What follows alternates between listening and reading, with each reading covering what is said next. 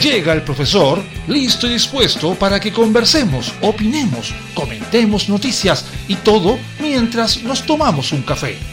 Súmate a esta tertulia con aroma. Comienza Cafeitarse en la mañana con Eduardo Flores en la radio de los monos.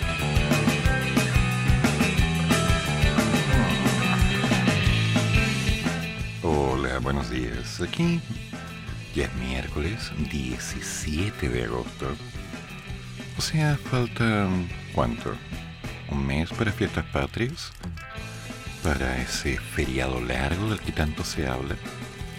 Para, digamos, prepararnos para las alegrías con la familia y por supuesto elevar volantines, ya pronto recibiendo la primavera, tras unos cuantos días de frío invernal que nos han agotado la expectativa de vida en la existencia. A ver si la vida es tan cruel. no, no tanto. Ay, me mollo, me mollo. En fin, ah, no prepare café. En fin, así empieza la vida. Y comenzamos. ¿Qué pasó con el indulto para los presos de la revuelta? A ver. Este miércoles se espera, se espera que la sala del Senado vote el proyecto de ley que busca otorgar un indulto a los denominados presos de la revuelta, personas que fueron detenidos en el contexto del estallido social y que aún permanecen en prisión preventiva a la espera de un juicio por su presunta implicancia en los delitos ocurridos en la crisis del 2019. Esto según comentan los propios senadores. Es probable que no se llegue a votar, ya que se encuentre como cuarto punto en la tabla. La iniciativa, que fue ingresada por parlamentarios oficialistas y permanece sin avances en su tramitación desde diciembre del 2020, necesita 26 votos para ser aprobada, los cuales aún están en duda luego de la reticencia que generan algunos legisladores del sector, pese al respaldo que el gobierno le ha otorgado a esta medida. De hecho, una de las primeras decisiones del presidente fue asumir el mando de la nación. Ok, en el momento, aparte de esa, claro. Y bueno, él dijo, sí, hay que hacerlo, hay que aplicar urgencia a este proyecto. Y eso le costó una serie de reproches del ministro secretario general de la presidencia, el señor Jackson, quien dio cuenta de la determinación después de una cita con jefes de bancada en marzo. Sin embargo, al constatar que no existía un apoyo unánime, el mandatario decidió retirar la urgencia a la espera de un mayor acuerdo. Linda le gusta.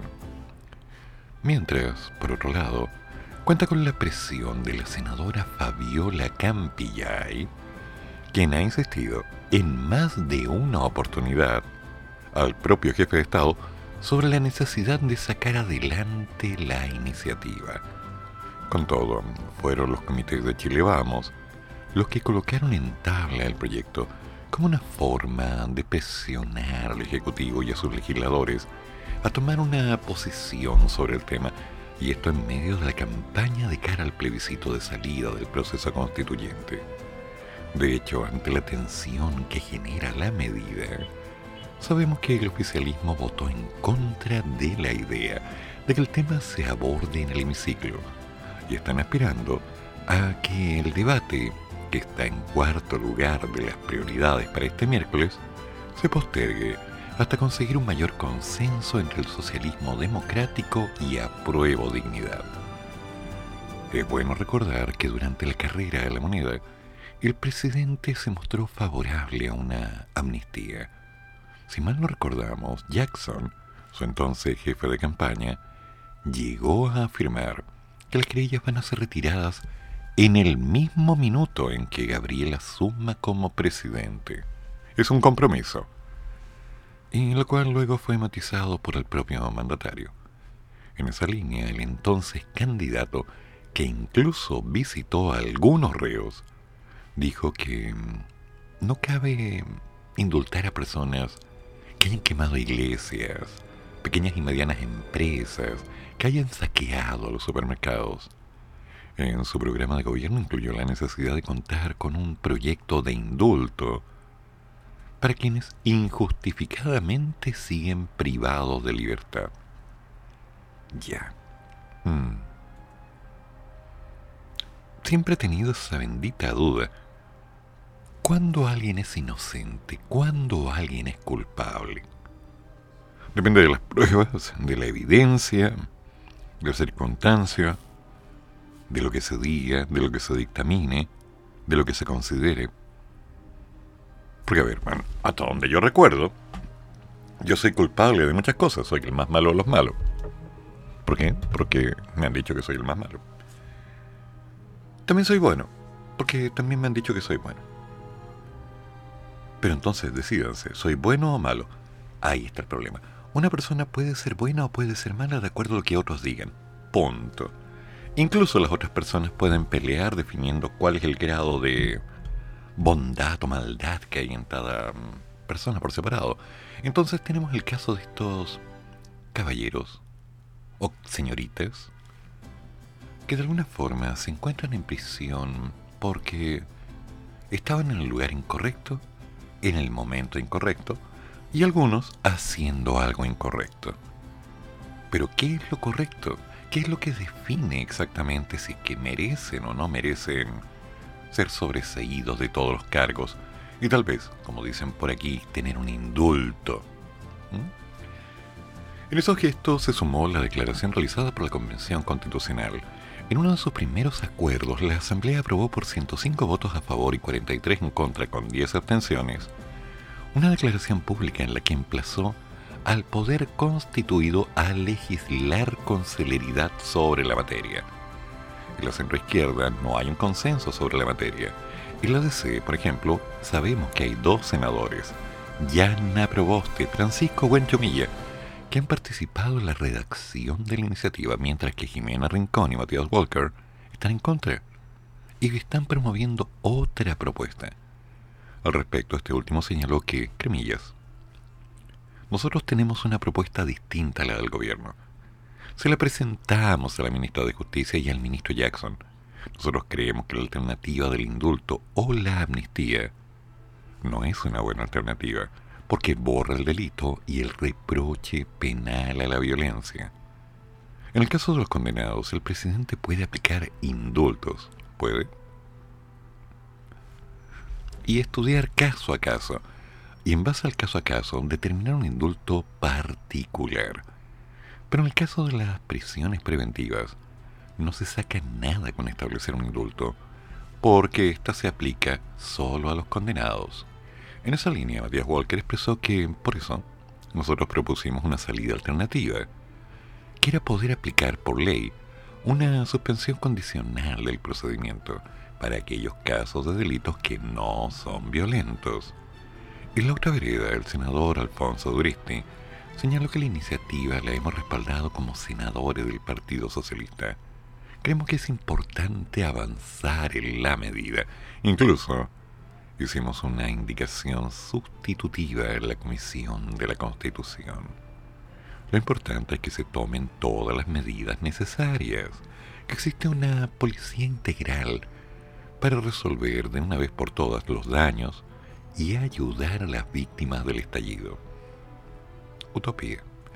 El Partido Socialista ha estado respaldando esta iniciativa y esto lo sostuvo junto con advertir que, cremillas, yo creo que es labor del gobierno ordenar y conseguir una mayoría.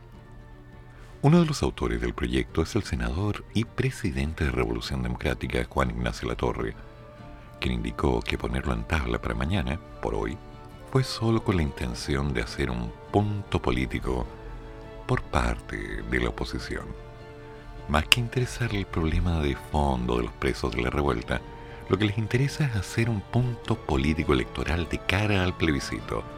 El gobierno ya había dicho que están redactando una alternativa a un proyecto que puede tener más beneficios y que al mismo tiempo tenga un mayor consenso social.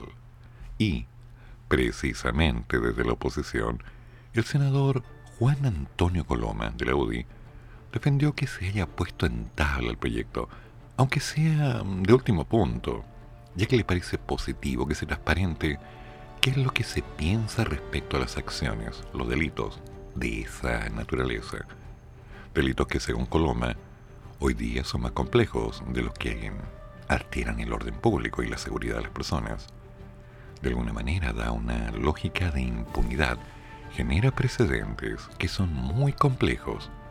Cuando uno habla de tener una visión más justa respecto de aquellas cosas que tanto están afectando a los chilenos. A ver, pero es que siempre tengo estas dudas de interpretación. ¿Quién es el que define, el que corta este pastel? ¿Quién es el que marca la tendencia? ¿Un presidente, una corte, un grupo de abogados, el que tiene más plata? Porque, bueno, justicia, todos sabemos que hay pocas damas que tengan una historia menos manoseada que la justicia como tal. Entonces también queda por pensar que si ocurre esto, muchos podrían decir, ¿y por qué yo no tengo un indulto? Si yo no tengo nada que ver con estas otras cosas, si yo me porto bien, yo iba caminando por la calle nomás. Sí, pues, y ahí empezamos. Mal ahí, mal ahí.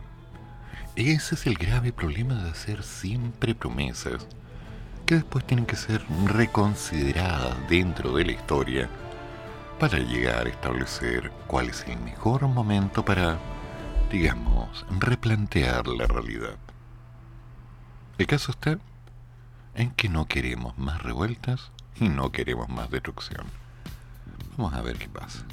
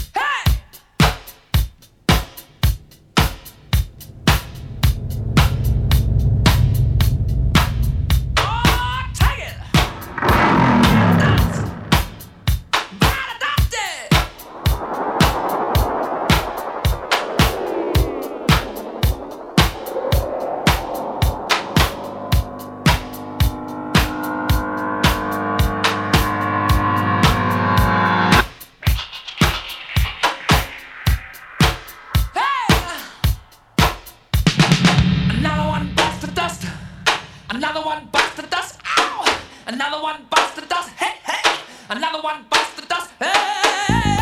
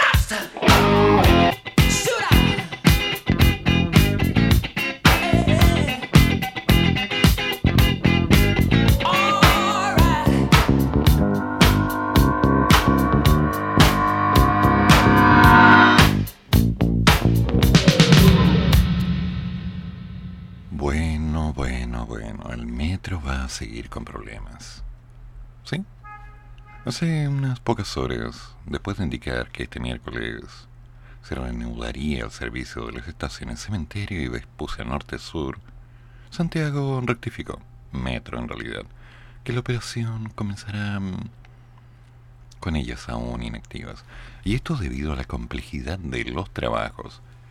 Al inicio de la operación mantendremos suspendido el servicio en cementerios, Einstein, Dorsal, Zapadores, Vespucia Norte. Es decir, que los pasajeros solo podrán recorrer la línea entre La Cisterna y Cerro Blanco. Cabe recordar que la madrugada del día de ayer se informó que un tren se descarriló durante la maniobra del estacionamiento nocturno, con la empresa remarcando que a lo largo de la jornada nuestros equipos han trabajado arduamente para recuperar el servicio, pero no funcionó. Lamentablemente, las labores han debido tomar más tiempo, ya que al levantar el tren y comenzar a moverlo para reubicarlo en su carril, detectamos que los daños en las vías requerían de una, mm, digamos, no menor. Y si bien lo más probable es que la operación se retome en esta jornada, la empresa agregó que es importante señalar que el metro tomará el tiempo que se requiera para restablecer el servicio, cumpliendo con todos los protocolos establecidos para garantizar la seguridad de los pasajeros.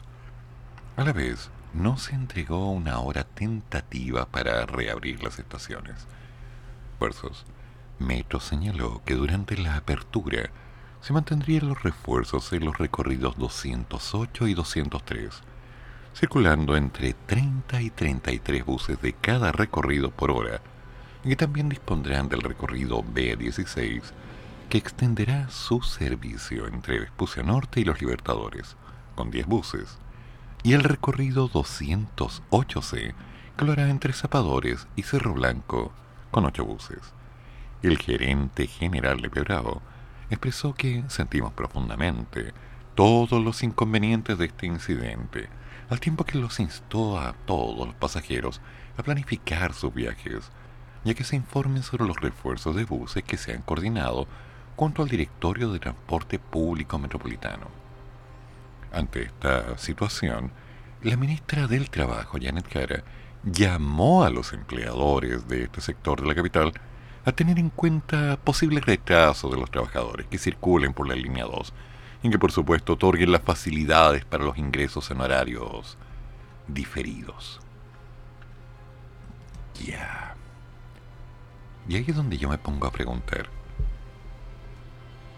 Las facilidades. Menos descuentos.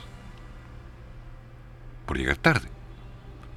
Ah, entonces otros van a llegar tarde porque ellos... Nah, al final. La canción sigue siendo la misma. Esperemos que para mañana el metro esté funcionando bien, o por lo menos hoy día en la tarde sería ideal, pero...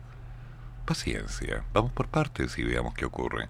Lo importante es que si lo van a reparar, lo hagan bien. Y ahora, ya saben, es oficial. Esto va a tomar un poco de tiempo. I want to ride my bicycle, bicycle, bicycle. I want to ride my bicycle. I want to ride my bike.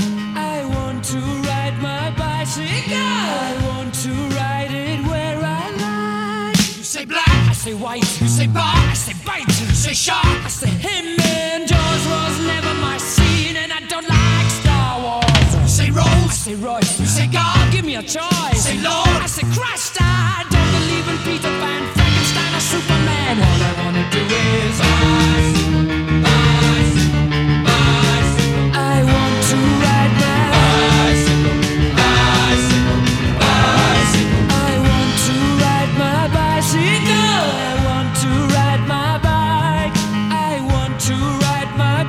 I want to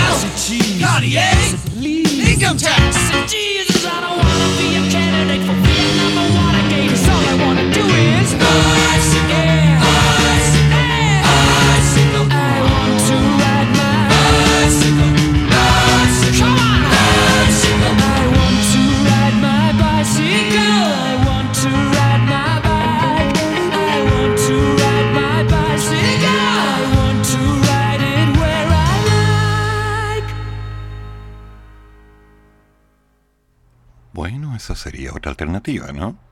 Funcional.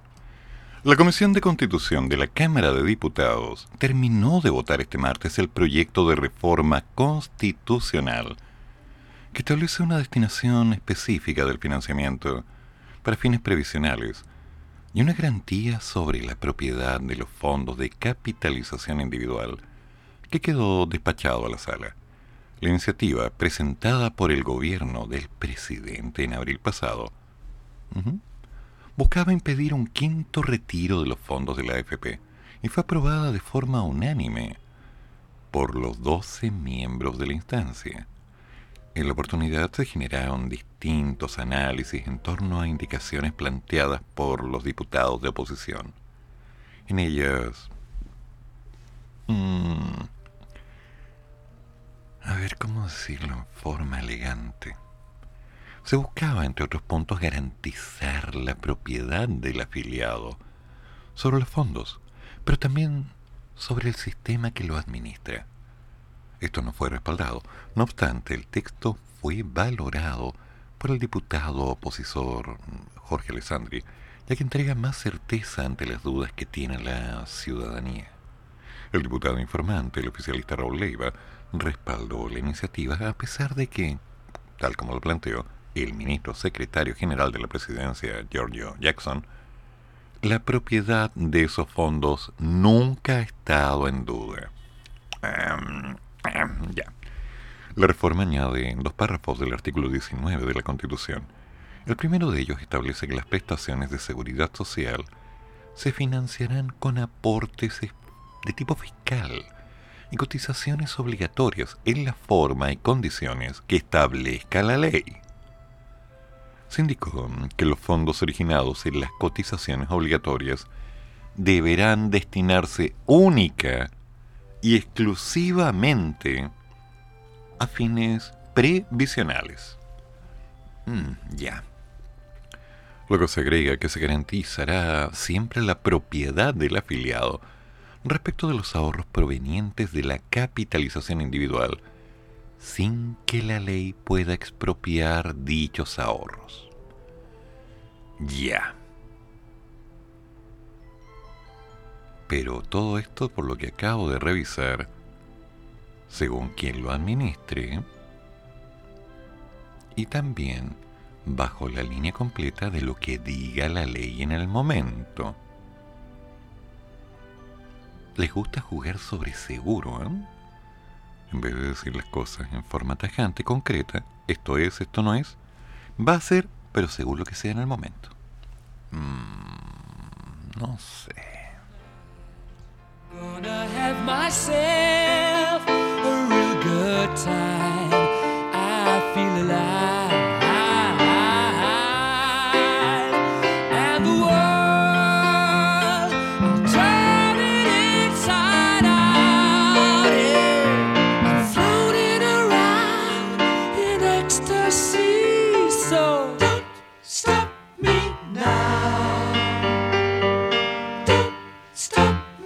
Cause I'm having a good time, having a good time. I'm a shooting star leaping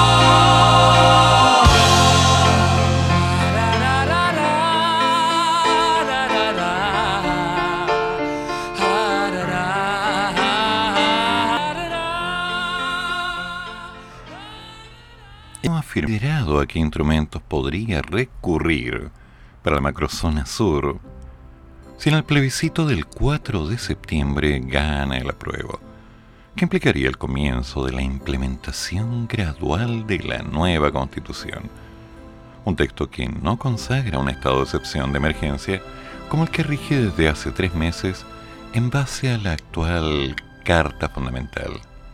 La eventual nueva constitución establece tres estados de excepción y no cuatro, como la actual. De asamblea, en el caso de conflicto armado internacional. De sitio, en el caso de conflicto armado interno. Y de catástrofe, en el caso de calamidad pública, siendo este último el único que puede decretar el presidente de la República sin requerir una aprobación del legislativo. Ya hemos considerado el uso de instrumentos que estarían disponibles en este nuevo texto, afirmó Isquiasiches, la ministra del Interior. Entre esos, el propio estado de calamidad que, de acuerdo con algunas interpretaciones jurídicas, se podría usar. En otras alternativas, señaló que el acuerdo adoptado por las dos coaliciones oficialistas la semana pasada sobre impulsar modificaciones a la propuesta de constitución, específicamente en cinco puntos, uno de ellos tendiente a establecer en el estado de emergencia, por grave alteración de la seguridad pública, autorizando a que las Fuerzas Armadas puedan colaborar. En ese sentido, Siche sostuvo que también vemos con muy buenos ojos. ya. Ok. Qué bueno que no tiene problemas a la vista los acuerdos que han llegado de algunos partidos oficialistas e instó a que haya un acuerdo transversal para el avance en el Parlamento de aquellas modificaciones para que, en caso de ser necesario, podamos mantener estos instrumentos en la nueva constitución. Ya.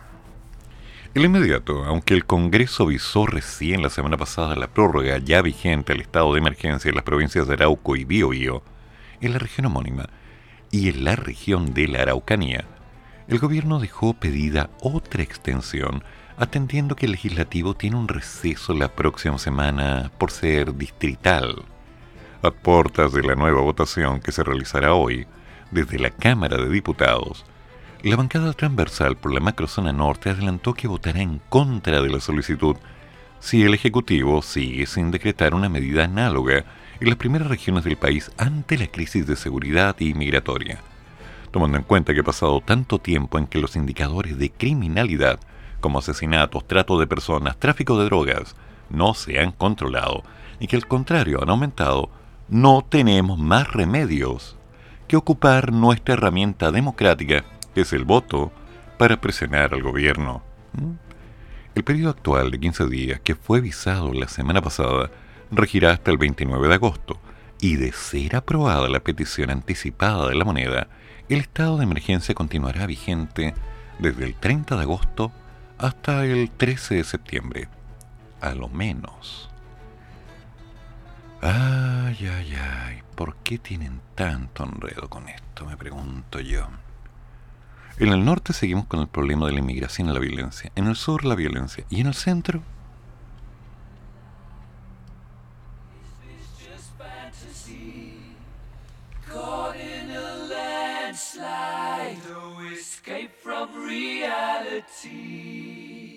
Open your eyes, look up to the skies and see.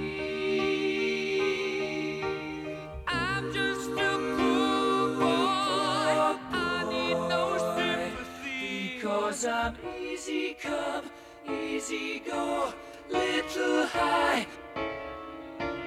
Any way the wind blows doesn't really matter.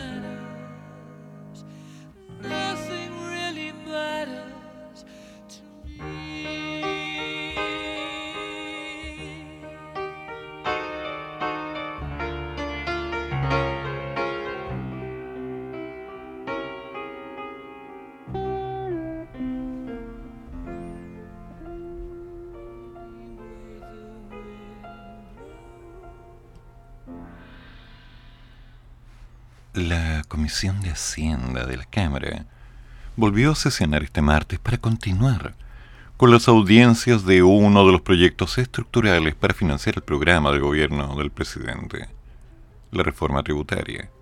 El primero en exponer fue el ex ministro de Hacienda, Felipe Larraín, quien además de poner énfasis en los perjuicios que las transformaciones al sistema impositivo pueden provocar sobre la inversión, ya que se prevé estará más bien restringida en un futuro próximo según las estimaciones del Banco Central, hizo un llamado a moderar las expectativas de recaudación de esta iniciativa. Mm. Cabe mencionar que esta apuntó a aumentar la recaudación en cerca de un 4,1% del Producto Interno Bruto, una vez en régimen, lo que corresponde a cerca de 12 mil millones de dólares por año. No es poco.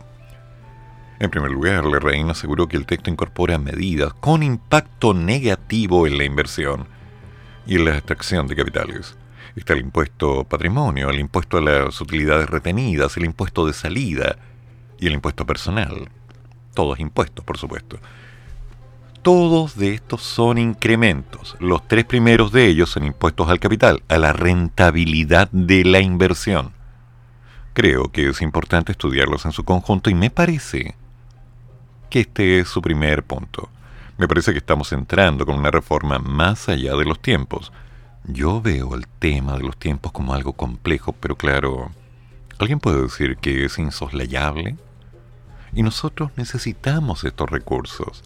Pero la pregunta es, ¿qué es lo que ocurre en un contexto como el que tenemos? A mí me parece que esta reforma tributaria es una reforma que claramente va a ir en detrimento de la inversión y del empleo.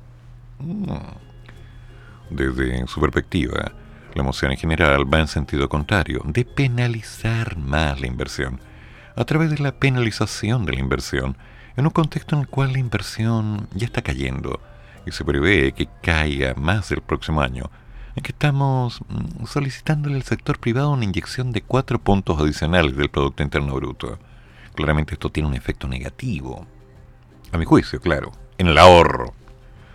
Tras ello, sostuvo que es evidente que Chile va a necesitar una mayor carga tributaria en la medida que se desarrolle para financiar las demandas sociales en forma sostenible pero la magnitud es menor de lo que se propone. En ese sentido, el economista también resaltó la importancia de avanzar en una gradualidad y condicionalidad del gasto público a la mayor recaudación obtenida. Porque si no se da la recaudación que se espera obtener, si se compromete el gasto en base a una recaudación estimada, podemos terminar en una situación más compleja en materia fiscal. A modo de ejemplo, dice que la reforma tributaria más reciente, que fue de entre el 2014 y el 2016, aspiraba a recaudar del orden de los tres puntos del Producto Interno Bruto y ha recaudado solamente las estimaciones que tenemos del orden del 1.5 del Producto Interno, o sea, la mitad de la recaudación que se pretendió. Esto quiere decir algo muy simple, que es mucho más difícil la recaudación en la práctica que la recaudación en el papel. Y esto tiene que ver mucho con la base tributaria. En la misma línea, Alejandro Mico, académico de la Universidad de Chile y ex secretario de Hacienda del segundo gobierno de Bachelet, apuntó que durante el periodo se quieren recaudar 5 puntos del Producto Interno Bruto para los gastos del programa. Y si no tenemos una mayor recaudación tributaria, es el programa del gobierno, mmm, llegaríamos a tasas de deuda muy cercanas al 50% eso ya nos deja una situación que pasa a ser, desde ahí hacia arriba, un poquitín preocupante para el tema de los vaivenes de la economía de un país como Chile, que curiosamente no puede ser más que un país emergente. Por lo tanto, recursos se requieren. Raya para la suma, es un poco inevitable que había que hacer un aumento de la carga. Ahora hay que ver en cuánto tiempo, cuánto se podría hacer y de qué manera. Además de señalar que, sumada a la reforma tributaria y previsional, dejarían a Chile por sobre la carga tributaria de los países del OCDE, que tienen nuestro nivel de... o lo tenían. Mico expuso que pensar que el país puede seguir aumentando la carga indefinidamente, número de 10 puntos, mm, está un poquito alejado de la realidad. Hay que tener cuidado, porque cuando uno hace políticas sociales que cuestan dinero, hay que ser responsables fiscalmente y en las expectativas. El país no tiene tantos recursos para seguir cursos y por lo tanto hay que hacerlos en forma gradual, priorizando. No es tan simple como llegar y hacer un cambio, porque después se van sumando cosas. Hoy día el país tiene una capacidad de seguir un endeudamiento. Tenemos un aumento de la carga tributaria. Estamos en un corto plazo que diría del orden del 3 a 4 puntos. Si el país sigue creciendo los niveles que tiene los países del OCDE, por ejemplo, podríamos llegar a un 33% de la carga contra un 26%. Estamos hablando de 7 puntos. Pero la tasa de crecimiento que tenemos hoy día en el país, a una tasa de largo plazo, como la que plantea el Banco Central, que es de un 3%, y considerando que la población va creciendo del orden de un 1%, por estimación llegaríamos a demorarnos unos 32 años en llegar a un Producto Interno Bruto per cápita, que es el que tiene la OCDE hoy día, para llegar a este 33%. Y sobre este punto el economista preguntó, ¿Chile requiere esta reforma tributaria? Sí. ¿Tenemos que ir financiando más cosas, derechos sociales? Sí. Pero hay que hacerlo con una transición, porque si no, desde cualquier perspectiva, vamos a estar creando falsas expectativas. Y eso no hace bien. Por su parte, el académico de la Escuela de Negocios Adolfo Ibáñez, Rodrigo Wagner, aseguró que necesitamos un estado de bienestar eficaz y moderno. Y por otro lado, necesitamos que esto sea amigable con el empleo, tanto el formal junto a la inversión. Junto con ello, explicó que cada punto del Producto Interno Bruto demora como 8 o 10 años normalmente. Con ese dato sobre la mesa, aclaró que quizás el único periodo donde se recaudó más fue en este periodo donde hubo cambios realmente importantes, como la democracia y las posibilidades de crecimiento que venía con ello. Creo que ahora, a lo mejor, tenemos esa posibilidad de repensar un poco un Estado un poco más grande, ¿no? Pero también con la posibilidad de hacer negocios y de pagar estos impuestos. Es para sostenerse en una idea que a la velocidad que veníamos antes, subir los puntos del PIB no va a ser tan fácil es una carga donde el Estado va a ser la mayor fracción de la economía de los próximos años. Eso es una realidad. Entonces esto va a generar algún pequeño dolor, o tal vez no tan pequeño. Tenemos que en paralelo pensar en un pacto para proteger nuestra actividad económica. Mm, es que ahí, te insisto, nuevamente hay un ordenamiento acerca de los elementos micro y macroeconómicos. Hay una serie de variables que apuntan a un bienestar de riesgo. Y parece que la palabra riesgo no es algo que nos guste a todos, ¿sí? Bueno, de a poco.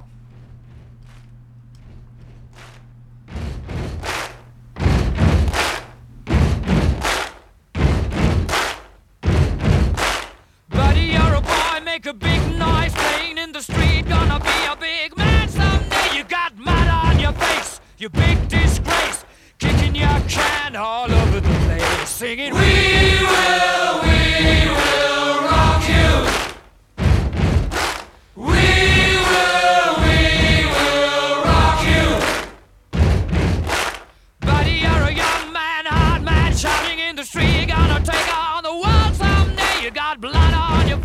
a big disgrace, waving your banner all over the place. We will, we will rock you. Sing it out. We will, we will rock you. Buddy, you're an old man, poor man, pleading with your eyes, gonna make you zombie someday. You got mud on your face, big disgrace. Somebody better put your bag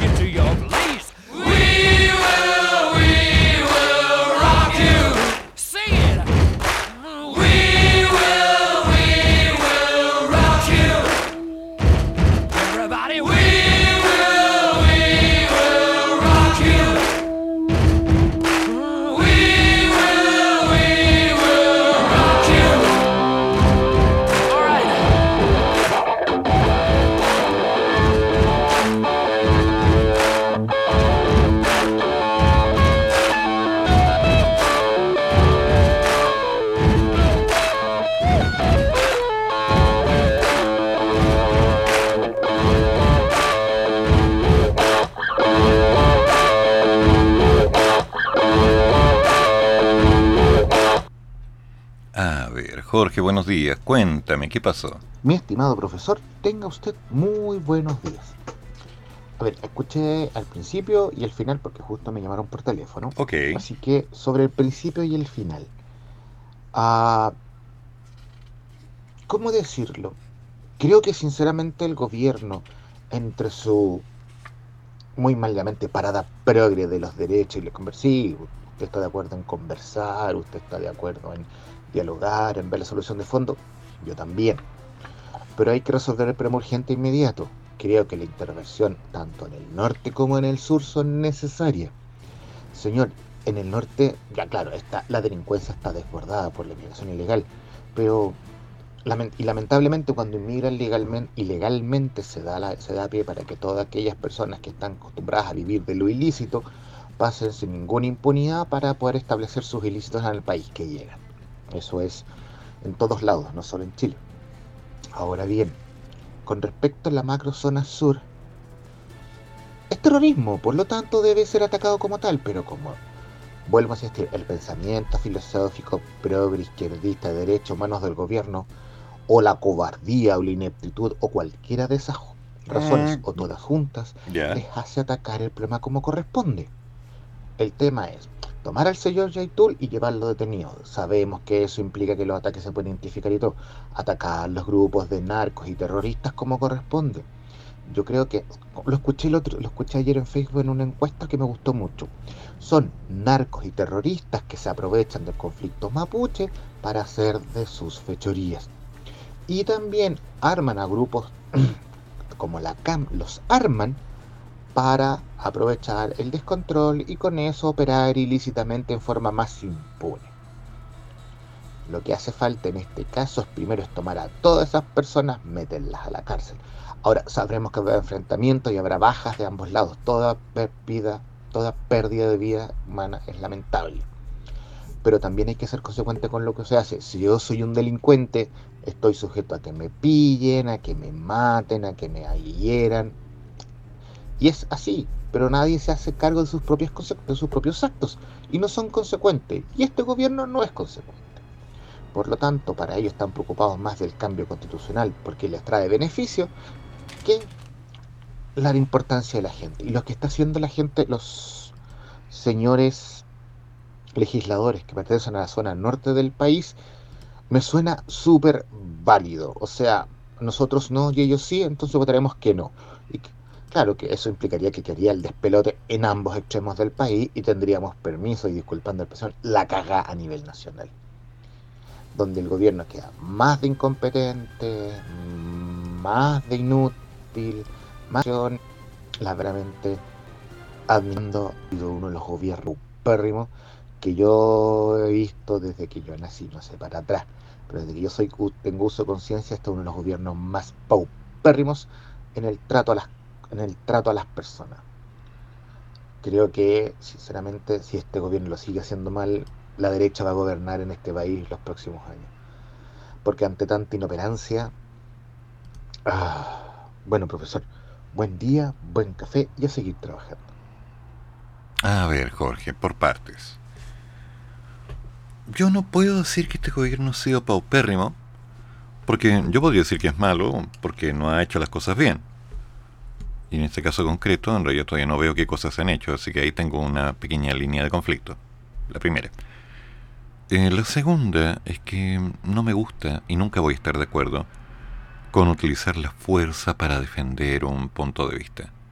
Lamentablemente, y me consta, dentro de la instancia natural, hay mucha gente que considera que la mejor forma es poner el pie encima, gritar más fuerte, quitarle credibilidad a la segunda parte, intervenir durante las palabras para que simplemente el otro no pueda hablar, o hacer lo necesario para destruir cualquier posibilidad de expresión.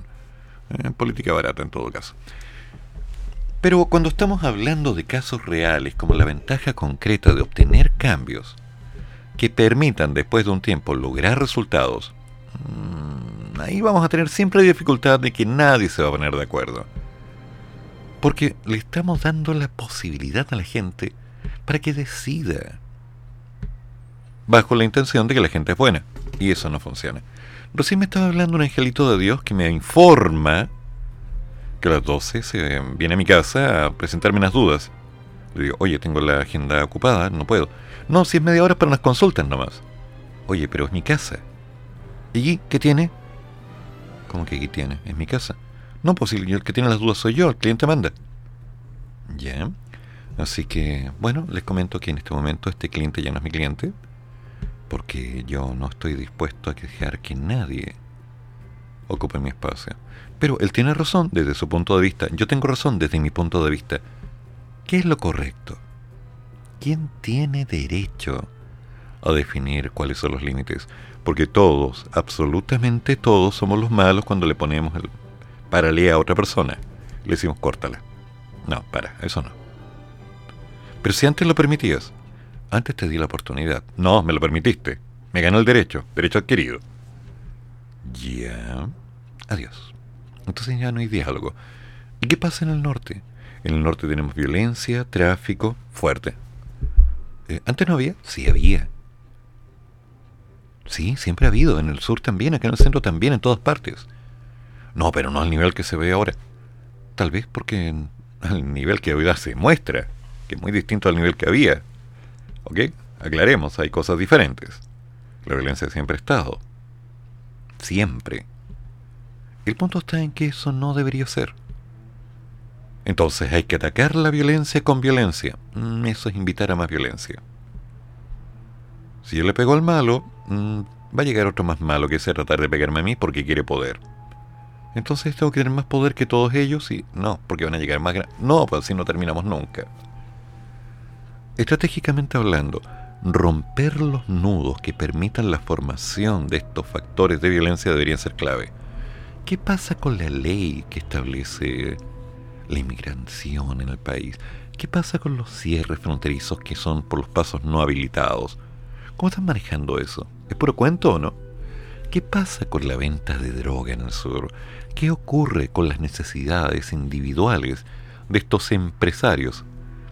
Estos importadores y exportadores de recursos de grandes aspiraciones. ¿Qué pasa con ello? ¿Se ataca o no se ataca? Escucho hablar una y otra vez que tenemos este problema de la macrozona sur, esta instancia natural de la violencia nativa y... Pero hasta donde yo sé, y tengo buenos amigos de la zona, eh, la gente ya quiere estar tranquila. Los que cultivan quieren seguir cultivando, y no precisamente algo que termine en alguna nariz. No, que ellos quieren cultivar sus productos agrícolas y quieren seguir vendiendo. Quieren tener sus animales, quieren tener una vida tranquila. Yo quisiera tener una vida tranquila. Cuidando un par de vaquitas, unas gallinas, ahí cultivando mi pequeño invernadero. Y con una buena mesa, unas buenas sillas, una buena pizarra donde escribir. Sí, para poder seguir con mis textos de matemática. Yo estaría feliz, tranquilo. Es más, pondría una cafetería. Sí, tendría kuchen, cafecito ahí, por si alguien llega, ¿no? Simple. Pero, ¿qué pasa si trato de hacer eso? Y de pronto me entero que hay grupos de violencia, que hay grupos dedicados al tráfico, que hay grupos que están quemando las cosas, que hay grupos que están destruyendo todo por el bien común de los demás. A ver, esa no es vida. Entonces el estado de excepción que se ha aplicado ha buscado, teóricamente, dentro de lo bonito, contener todos estos errores, toda esta violencia para que la gente esté segura. Pero recién estaba leyendo. Quemaron más camiones. Hay personas que de pronto están vinculadas a una serie de atentados. Casas y predios quemados. Yo no dice, ya, me voy al sur. Feliz. En tren. Mm, ya, me voy al norte. Y en el norte. Tengo que aprender colombiano, tengo que aprender venezolano para hablar, ¿no? Y no es lo mismo, paisa. No es lo mismo. Entonces, chiquillos, haciendo bien frío. Me quedo en Santiago Centro. Bueno, acá tengo que aprender. Bueno, aprendí peruano con cierto acento. Aprendí un poquito venezolano, un poquito colombiano. No he podido aprender creolé, fíjese. No tengo nada en contra de los inmigrantes que vienen a trabajar. Muy al contrario. toda persona que trabaje, toda persona que tenga las cosas claras y que sepa que no es fácil y que se levante temprano, con frío, con lluvia, con hambre, a seguir trabajando, para mí vale. Pero cuando salgo y veo gente violenta, gente robando, gente destruyendo, porque lo sigo viendo, ¿eh? Vivo en Santiago Centro y lo sigo viendo. Yo me pregunto, ¿qué está pasando en este país? ¿Cuál es la idea? ¿Potenciar estas cosas? Ya, llega carabineros, lacrimógenas, palos van, palos vienen, amenazas, gritos y empieza... "Oh". A ver, ¿quién la tiene más larga? La barba, digo. Y no llegamos a nada. Absolutamente a nada. Porque después de unos días, vuelta la canción. Otra vez, vuelta la canción. Oye, que van a volver a cantar de nuevo. Démosle un bono. Dales unos días feriados. Entrégales alguna alternativa. Dales un bono de invierno de emergencia. Pero cuando cumpla las condiciones que estamos diciendo para. Démosle otro feriado para el plebo. Siempre con placebos. No me gusta el hecho impositivo. Sabido es que cuando a mí me imponen algo, me están invitando a tomar una distancia no menor. Que te vaya bien. Las cosas se conversan, se llega a acuerdo, los acuerdos se cumplen porque las promesas parten de un acuerdo conversado. Y sobre eso se construye. Pero cuando me cambian las reglas del juego y me imponen una regla, una condición, yo digo estamos mal. Caminé por Perú, no tuve ningún problema. Excepto con algunos guardias que ahí me veían como un chileno que andaba robándole la patria. En Bolivia, las miradas de odio que me llegaron fueron brutales. ¿Por qué? Porque yo era de esta gente que les había robado la patria, entre otras cosas. Revisan los libros de historia, bolivianos y peruanos son impresionantes, somos los peores, ¿eh? Les doy el dato. Somos los peores. Mm. Pero también conocí gente muy buena.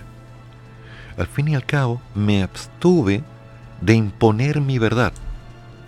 Y me permití el tiempo de conocerlos, conversar, llegar a acuerdos y hacer que las cosas funcionaran. Se puede. Es simple. Cuando ya tenemos las ideas claras, se puede. Pero lamentablemente, esto no ocurre fácilmente porque hay necesidades individuales. Necesidades de algunos que motivan para que se puedan desarrollar y concretar cosas que para otros tal vez no sean tan importantes, pero para los que están motivando las acciones sí, porque definen un plan de gobierno, un plan de expansión, un plan de desarrollo de empresa y un montón de otras cosas.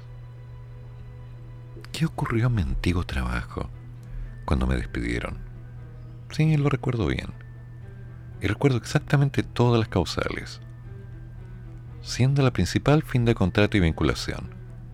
Claro que yo había reclamado que después de 10 años no me habían subido el valor de la hora y me parecía incoherente. Eso molestó. Bueno, también hubo algunos dineros extrañamente manipulados que como yo dije que no estaba dispuesto a participar de eso, también me cerró algunas puertas. Y también hubo algunos intercambios de funciones de utilidad que de alguna manera concurrieron a diferencias individuales.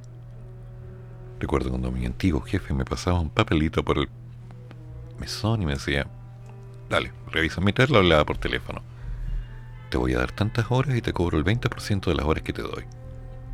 Y yo agarraba el lapicito, le escribía no y le devolvía el papelito. Yo me quedaba mirando y me decía, ¿aprendiste a negociar? No, no aprendí a negociar. Soy bueno en lo que hago. Punto.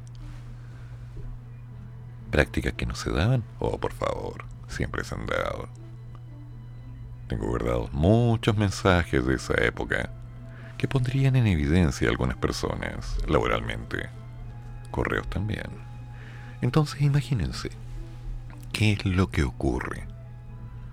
Las funciones que definen el cómo se va a comportar la masa, la población, el país, en función de la promesa de que todos vamos a hacer lo que sea necesario para un bien común, parte de la idea de que ese bien común está acotado a ciertos sectores pertinentes. Vamos a hablar de las familias, no vengáis con ese cuento. Estoy hablando de los sectores donde cada persona define lo que es correcto. Como ese viejo chiste que molesta a todo el mundo. Ese viejo chiste que habla acerca de un tipo al que le pregunto, ¿usted donaría do- dos, de sus dos autos uno a la revolución? Pero por supuesto. Y sus dos departamentos regalaría uno a la revolución? Pero por supuesto. Y de sus tres fincas regalaría dos a la revolución por el bien del país? Por supuesto. Las regalaría. ¿Y de sus gallinas regalaría la mitad para la revolución? Ni de ninguna manera. ¿Y por qué no? Porque las gallinas sí las tengo. Ese es el problema. Es fácil prometer, es tan lindo decir algo. Pero cuando estamos haciendo las cosas, la vida es muy diferente. Y necesitamos realidades. Necesitamos que en el norte la gente esté bien. No que se calme. No necesitamos que dejen de matarse. No necesitamos... No. Necesitamos que la gente esté bien. Y todo lo que apunta a que la gente está bien se tiene que aplicar. Y en el sur también. Hay que identificar cuál es el factor y de una buena vez solucionar.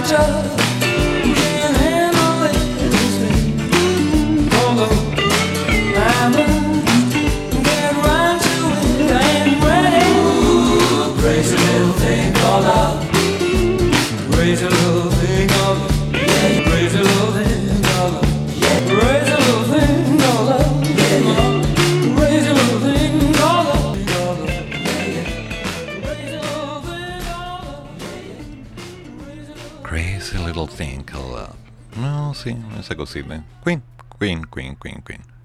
Curioso el tema con el que se viene el maña mañando, ¿eh? Le pausa el dato. Bueno, aquí están hablando acerca de las moderaciones, de la recaudación y no penalizar las inversiones, de las alertas de los economistas que expusieron por la reforma tributaria. Están hablando de la superintendencia del medio ambiente que dicta seis medidas para el socavón en tierra amarilla. Se habla de la Comisión de la Constitución de la Cámara que despacha a la sala el proyecto de la inexpropiabilidad de los fondos de pensión. Modelos lindos, palabras hermosas que a la larga cambian según el día y de la boca que lo estén diciendo. Yo me estoy preocupando. Hagamos la historia corta. La señora Yarza anunció que el proceso de vacunación con la quinta dosis en Chile, ¿eh? sí, la quinta dosis, va a ser este año. De todas maneras. Adivina. el que no tenga la quinta dosis no tiene el pase de movilidad, no puede ingresar a este lugar, no puede ingresar a este otro, no puede hacer esto. Pero voluntario, ¿eh? La ministra María Begoña Yarza anunció que este año Chile iniciará la inoculación con la quinta dosis de la vacuna, la que se espera que sea del tipo bivalente, es decir, que mezcle la cepa original del SARS-CoV con Omicron. Con la cuarta dosis hemos visto que la respuesta inmunológica de las personas vacunadas traspasa los seis meses. Está tomada la decisión de que tendremos una nueva dosis de refuerzo. Y claramente vamos a priorizar con los grupos de riesgo. La gracia en que queremos incorporar la vacuna con esta modalidad bivalente, la que sabemos sería más efectiva para la etapa de epidemia en que nos encontramos. Al ser consultada por el plazo en que se piensa aplicar la dosis, la ministra dijo, mire, estamos pensando ¿eh? en que sea lo más pronto posible. Estamos haciendo todo lo que tiene que ver con la logística, armando los calendarios. Va a ser este año. De todas maneras, ayer, durante el balance televisado por la pandemia, la ministra ya había adelantado que Chile probablemente será uno de los primeros países en utilizar esta bivalente vacuna. Dicho que reforzó esta mañana al señalar que, yo creo, que vamos a ser los pioneros en Latinoamérica.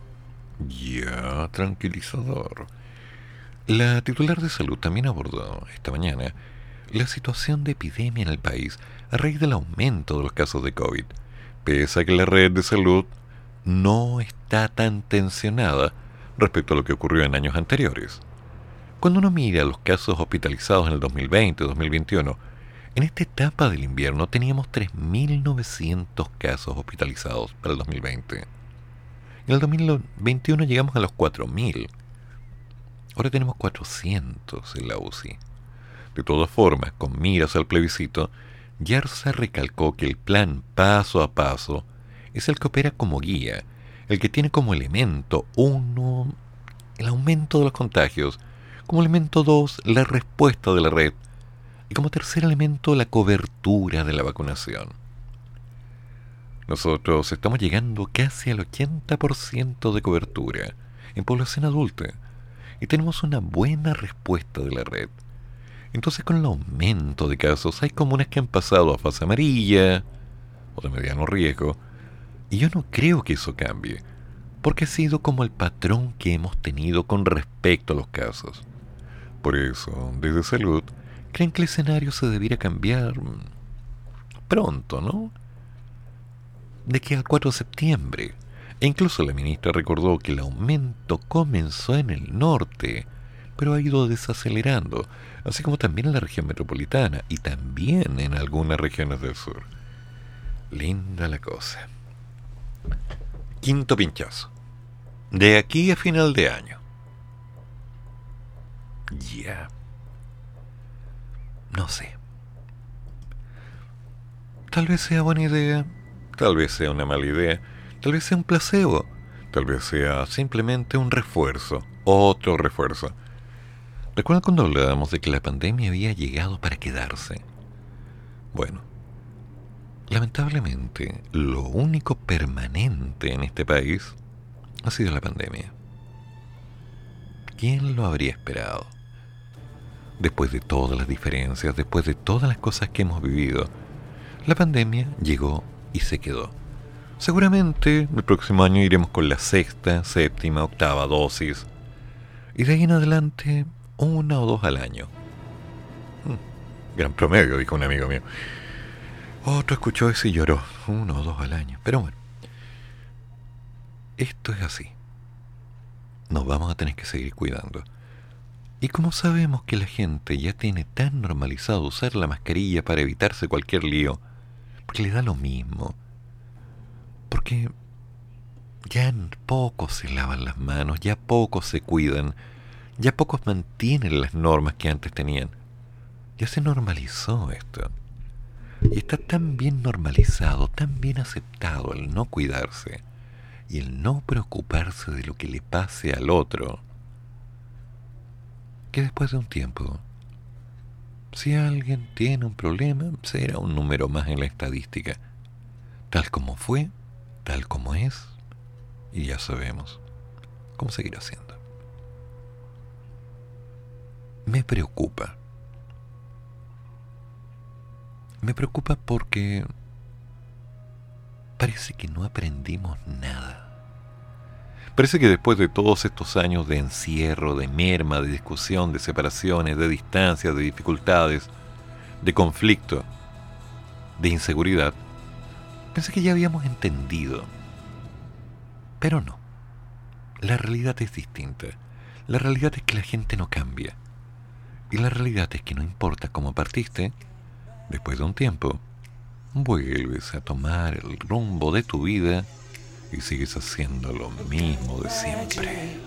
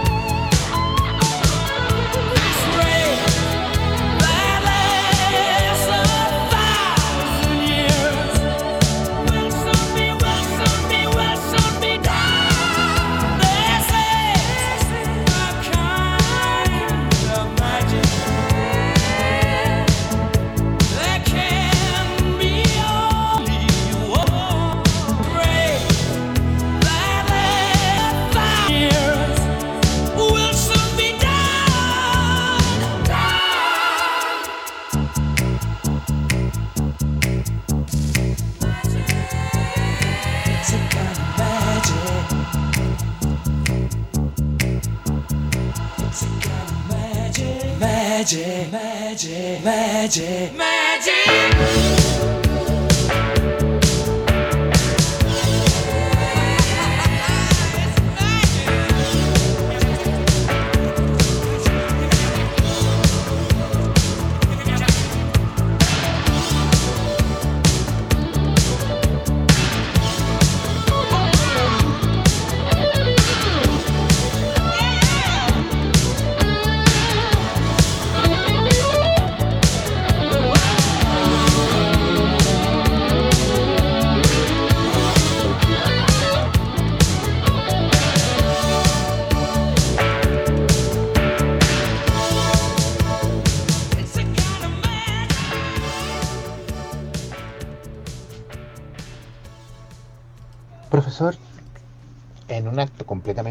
de mi parte, sería mucha molestia solicitar y pedir de forma más humilde que la última canción de cierre sea Prince of the Universe. Si no es mucha la molestia, por favor. Gracias, maestro. Creo que se puede hacer. Creo que se puede hacer. De cualquier modo, ahora me estaba enterando de algo que me tiene preocupado. A través de un comunicado publicado en su página web, el Servicio Electoral recordó los fallecidos son sacados del registro electoral y luego del padrón cuando el registro civil les informa en tiempo y forma de las defunciones. Linda la cuestión. Súper linda. El tema surgió luego de que ayer el diputado de la bancada del republicano Gonzalo de la Carrera explicó que hay dos casos, uno flagrante, de una persona que hoy día tendría 126 años y que parece habilitado para votar. El diputado ofició al presidente del Consejo Directivo CERDEL, Andrés Tagle, para conocer los motivos de lo ocurrido. Según de la carrera, la explicación que le dieron desde el organismo es que el registro civil debió haber eliminado, debió, a todas aquellas personas que no han sacado cédula en los últimos 11 años. Linda la cuestión. El registro civil no lo eliminó del padrón y la pregunta que nos hacemos es ¿cuántos más no eliminó? El diputado además dio cuenta de un segundo caso en que la persona tendría hoy día casi 126 años, pero que había fallecido en 1953 de acuerdo a su certificado de defunción junto a una tercera persona que permanece en los registros pese a no haber renovado la cédula en el tiempo antes mencionado. O sea, tanto personas de más de 126 años fallecidas con certificado de defunción, como personas que no han renovado su cédula de identidad en 11 años, no han sido eliminados por el registro civil. Según señalaron desde el organismo, el registro elabora los padrones en base a la información que le entrega el registro civil. Ya. Parece que está un poquito mal calculado el proceso, ¿no? Sobre las situaciones. El organismo detalló que en ciertos casos, como el señor Bartolomé Pichulán, cuyo fallecimiento ocurrió en 1983, perdón, 53, es necesario aclarar que su defunción no fue informada por el registro civil. Ah, tenemos a quien echarle la culpa. Mm, entonces el caso del señor Pichuluán es culpa de otro. Ya. Así no vamos a llegar a ningún lado, ¿no?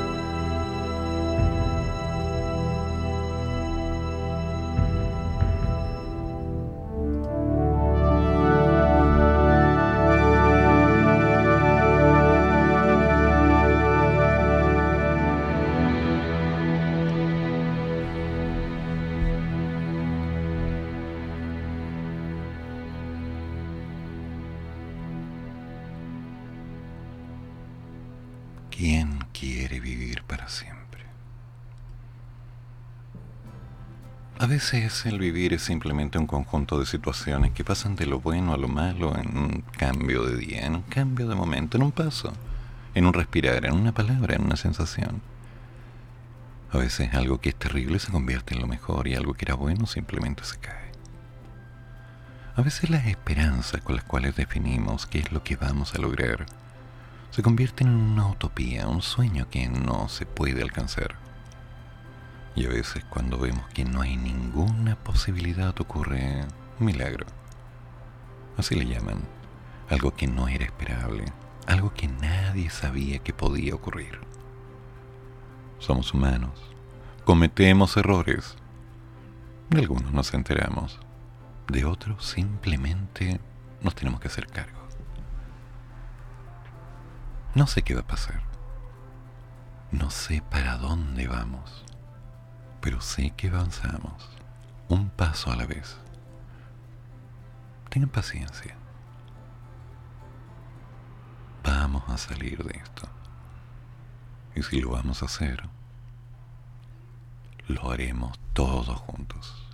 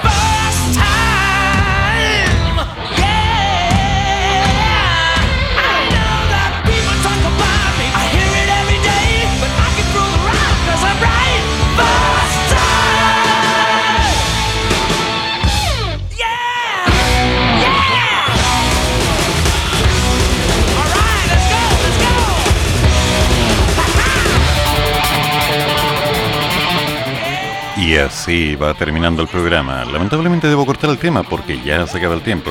Recordando que dentro de unos minutos viene el Maña Mañando la Mañana. Hoy hablando acerca de esta gente que sigue a la gente. Estos misteriosos cambios de opinión. ¿Eres fan o sigues un famoso? Pero de pronto es tu famoso opina y actúa distinto a ti en alguna materia. ¿Lo dejas de admirar? ¿Lo sigues igual? Bueno, yo sigo la música de Freddy, sigo la música de muchos aunque no me gusta cómo viven. Pero yo quiero su música, no a ellos. Es muy distinto. Y después, a las 11.15 Ballstar, hoy día hablando de las fotos sensuales en las redes. A las 12 andamos con los monos. A las 14 horas me haces tanto bien. Y a las 4 de la tarde el horóscopo de alma de bruja. Recuerden, todas las opiniones vertidas en este programa son de mi exclusiva responsabilidad y no representan necesariamente la opinión de quienes trabajan en la radio. Que tengan buen día. Y si todo sale bien, nos juntamos mañana. Chao. Cafeitarse en la mañana, aquí, en la radio de los monos.